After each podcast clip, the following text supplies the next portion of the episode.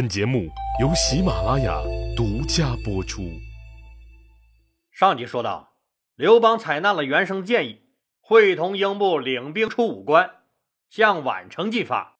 宛城就是现在的河南南阳，大张旗鼓的做出要去攻击项羽老窝彭城的架势。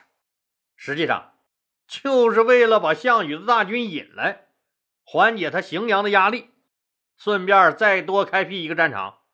让项羽大军疲于奔命，拖垮他们。同时传达了两项指令：一个是急令南方的彭越加紧骚扰项羽的大后方，动静你是弄得越大越好；另一个是要求韩信加紧拿下齐国，平定黄河以北对项羽形成包围之势。当项羽一鼓作气拿下成皋后，那正为找不到刘邦郁闷呢。突然听说刘邦又从武关那边窜出来了，居然又要去打自己的老窝彭城，当时就急得是满脑门子是汗，那吓得是后脖梗子直发凉啊！咋的了？有心理障碍了呗？上次刘邦抄了他的老窝，那可是一点没跟他客气啊，就跟回了自己家一样。哎，你说金银财宝你拿了，我再抢回来，那也没啥损失。可是刘邦，你这个老流氓，你把我后宫的女人都挨个祸害了个遍虽然最后打跑了你，女人我也都抢回来了，看着好像我也没啥损失。可我项羽面对自己那些个哭哭啼啼的女人们，总觉得好像哪儿不对劲儿。到底是哪儿不对劲儿？那虽然我现在也没想明白，但这种事儿是绝对不能再发生了。项羽留下部将中公守着刚刚夺下来的城高，自己率楼烦骑兵马不停蹄的南下，杀向了宛城。人家刘邦就是要引项羽前来的。那汉军在宛城以逸待劳，依托地形，早就为他项羽量身准备了各种障碍。你像什么深沟剑阵呢，巨石大栅，还夹杂着其他暗招子，一起向项羽的楚军身上招呼过来。这些哪能难倒英勇无敌的项老大？一番披荆斩棘的神操作以后，项羽就又打到了刘邦面前。刘邦当然是执行既定方针的，迅速躲进早已修筑好的营垒中。哎，任你项羽怎么挑衅，我就是不出来。这个时候，正在调集兵马，准备在这一举结果了刘邦的项羽，得到了一个坏消息。那什么坏消息呢？那个始终在外围打游击的彭越，突然杀入了楚国的大后方，肆无忌惮地折腾了起来，一举拿下了下邳不说，还杀了项羽派去征讨他的薛公。对彭越这种从背后连续打黑枪的不要个逼脸的行为，项羽自然是暴跳如雷，就亲自带兵杀回去，准备先铲平了彭越，稳定了自己的大后方再说。彭越这个人的处事原则很简单，从不做亏本的买卖。一见楚军主力杀到，直接就消失在了一片沼泽地里了。项羽发力来追，四顾茫茫，哪有彭越的影子了？刘邦一见这调虎离山妙计成功了，项羽大军又千里奔袭彭越去了。眼下的情形，这是明摆着的。要论单兵作战能力啊！那没人能打得过项羽。要论组织协调能力，那刘邦可就当仁不让了。所以项羽是刘邦唯一的克星。一旦看着项羽走了，刘邦就率汉军蜂拥而出，扑向了成皋。项羽留下守成皋的中公，哪是刘邦的对手啊？一仗就被打得满脸桃花开了。成皋又被刘邦抢走了。四处寻找疲于奔命的项羽，连彭越的毛都没摸着一根失望透顶的他一回头，发现刘邦的御史大夫周柯和部将宗公仍然死守着摇摇欲坠的荥阳城。而在城高呢，刘邦更是耀武扬威的向他大呼小叫。鉴于自己实在是摸不清彭越躲到哪儿了，项羽无奈，又怒气冲冲，千里迢迢跑了回来，直捣荥阳。咱们看。说项羽这一路被刘邦牵着鼻子走，你看，从荥阳到宛城，又从宛城到下邳，再从下邳折回荥阳，这一路急行军的折腾下来，项羽倒是没事儿，那他楚军的锐气和杀伤力可就大不如前了。但憋了一肚子火的项羽，还是把这个闹心的荥阳攻破了。守城的部将宗公战死，御史大夫周科被楚军抓获了。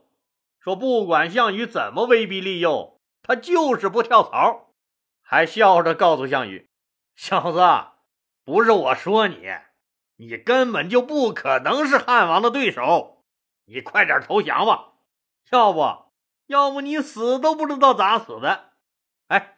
你可别嫌我这个人说话直啊！项羽大笑，哈哈，没事没事我不嫌你说话直，那你也别怪我下手黑呀！就架起大锅把周科活活煮了。从刘邦的这些个兄弟们的表现来看，那前有那替死的纪信，后有这不怕死的周科，而反观项羽那面，连唯一的一个亲叔叔都笼络不住，那一直在偷偷的出卖他。你说？你说这仗怎么打？单单就是人品大比拼，这项羽就落下的不是一星半点啊！要是咱们没记错的话，这是项羽第三次主人了吧？第一次把说他就是一个戴了顶人帽子的猴子的那个如是韩生主了，第二次把沛县前黑社会老大王陵的老妈主了，这次又主了周科，不知道他项羽是啥心理了。可能有喜欢看人在开水中游泳的特殊癖好。虽然项羽的人品不过硬，但他的拳头那确实是过硬，没有人敢硬接他的拳头。拿下荥阳之后，项羽大军就急速向成高推进，准备一举灭掉刘邦。刘邦也不含糊，远远的看见项羽的大军遮天蔽日的又奔自己来了，二话没说，当机立断，撒丫子就跑了。咱们一起来闭上眼睛，脑补一下当时的场景。说城高的北门悄悄地打开了，一辆不起眼的马车冲了出来，直奔北面的黄河。车上只有两个人，赶车的夏侯婴和坐车的刘邦。这辆车子到了黄河边上，早有秘密安排好了的一艘渡船，那连人带车送到了黄河对岸。马车又是一路狂奔，傍晚的时候来到了一个地方。听友朋友们可能猜到了，哎，说渡过黄河后，那可有一块是韩信和张耳的地方啊。对喽，刘邦、夏侯婴这时候可就到了河内郡的小修武城了。一进城啊，那夏侯婴就要着急着去通知韩信和张耳来迎驾，被刘邦一把拽住。刘邦让先找个小旅馆住下再说，对任何人不要暴露身份。那刘邦同志，那这是怎么个意思呀？是要微服私访吗？那还是要突然出现，给韩信和张耳一个大大的惊喜？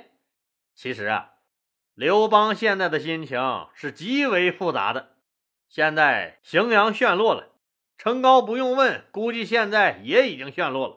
彭越在南方也被迫躲了起来，自己现在就是一光杆司令，落难的凤凰不如鸡呀！刘邦已经考虑过多少次了。现在只有韩信、张耳手中的这支军队，还有可能让他自己东山再起。但韩信可不是萧何呀，这个人靠得住靠不住，自己心里实在是没底儿。万一自己暴露了身份，韩信如果有二心的话，那不用别的，只需暗中派出几名刀斧手，那自己顷刻之间就会人不知鬼不觉的成了一堆烂肉。韩信从此就可以大权在握。上面再也没有了自己这个婆婆的管束了，所以刘邦是不敢通知韩信的，就在小旅馆对付了一晚上。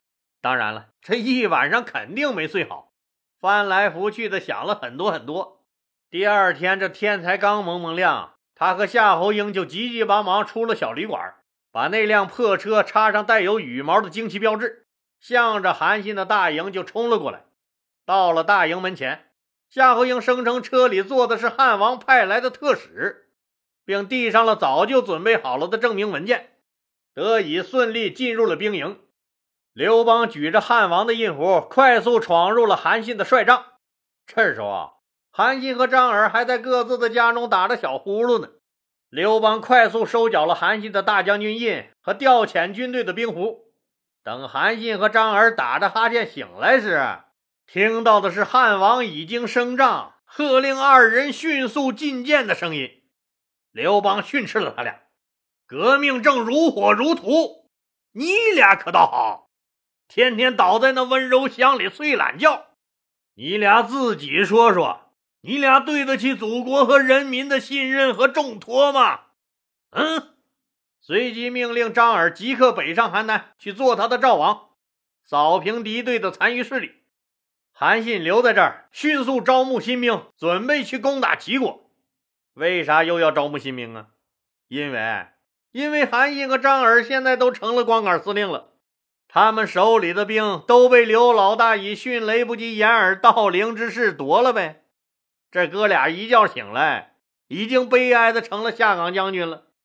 他俩终于明白了，什么狗屁睡不睡懒觉，跟那毛关系都没有，那就是个借口。自己这是被自己的老大打劫了，没办法，只能认命了。那谁让自己有这么不靠谱的一个大哥呢？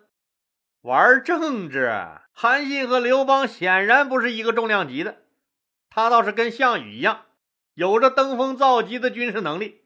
而政治才能却是捉襟见肘，很是扯淡。看看人家刘老大，又是调包又是夺权的，这不到半顿饭的功夫，又从一个灰溜溜的光杆司令变成了拥有数万军队的汉王了。这就是领导思维、领导艺术。他既可以拍着任何人的肩膀，哪怕是他最讨厌的人，称兄道弟，亲的好像比亲兄弟还亲。也能对自己人出阴招、耍诡计、不择手段、六亲不认，这就是真实的刘邦。韩信可就惨了点他好不容易训练出来的士兵又被刘邦夺走了，自己还要赶紧去招兵买马，加紧魔鬼训练，然后必须以最快的速度拿下齐国。咱们再来看一看项羽攻击下的陈高。眼见着项羽大军滚滚黄尘一路杀了过来，英布和各位将领们那赶紧跑到刘邦军帐去请示破敌之策。没想到刘老大实在不愿意给他们添麻烦，早就自己逃了。英布大喊着：“兄弟们，你们给我顶住！我得赶紧去保护汉王了！”也开了城门，撒丫子跑没影了。其他将领倒也干脆，也都口口声声喊着要去保护汉王和淮南王，都集体闪人了。不用问，项羽大军到了城高一看，这儿基本上就是一座空城了。这些逃跑的汉军有一部分渡过黄河，和刘邦胜利会了师。刘邦现在是又有兵了，又可以去折腾了。失去荥阳城高算什么呀？只要我刘三儿有了军队，一切皆可推倒重来。刘邦正要准备去找项羽拼命，谋士郑中建议他说：“既然咱们明明知道打不过人家，就不要去自找没趣了。现在最好的办法，还是要让项羽跑起来，消耗他的能量。我看还得需要彭越这尊神出马，那狠狠的在背后搞他狗日的项羽。”刘邦就派了自己的堂哥刘贾和自己的铁把子卢绾，带着两万人去支持彭越，在项羽的后方大肆破坏楚军的粮食供给线。彭越还一把火把楚军隐藏在燕郭西这个大山坳里的屯粮给烧了个干干净净。强悍的彭越没有小富即安，很快陈留、外黄等楚国的十七座城池。也都姓了刘了。好了，今天就说到这儿吧，谢谢大家。如果您喜欢我的作品呢，请点击该专辑右上角的订阅键。喜马拉雅对本专辑提供免费的订阅服务，订阅以后，节目有更新就自动显示在节目列表中了，方便您的收听。更欢迎老铁们打赏、点赞、评论、转发和分享，谢谢。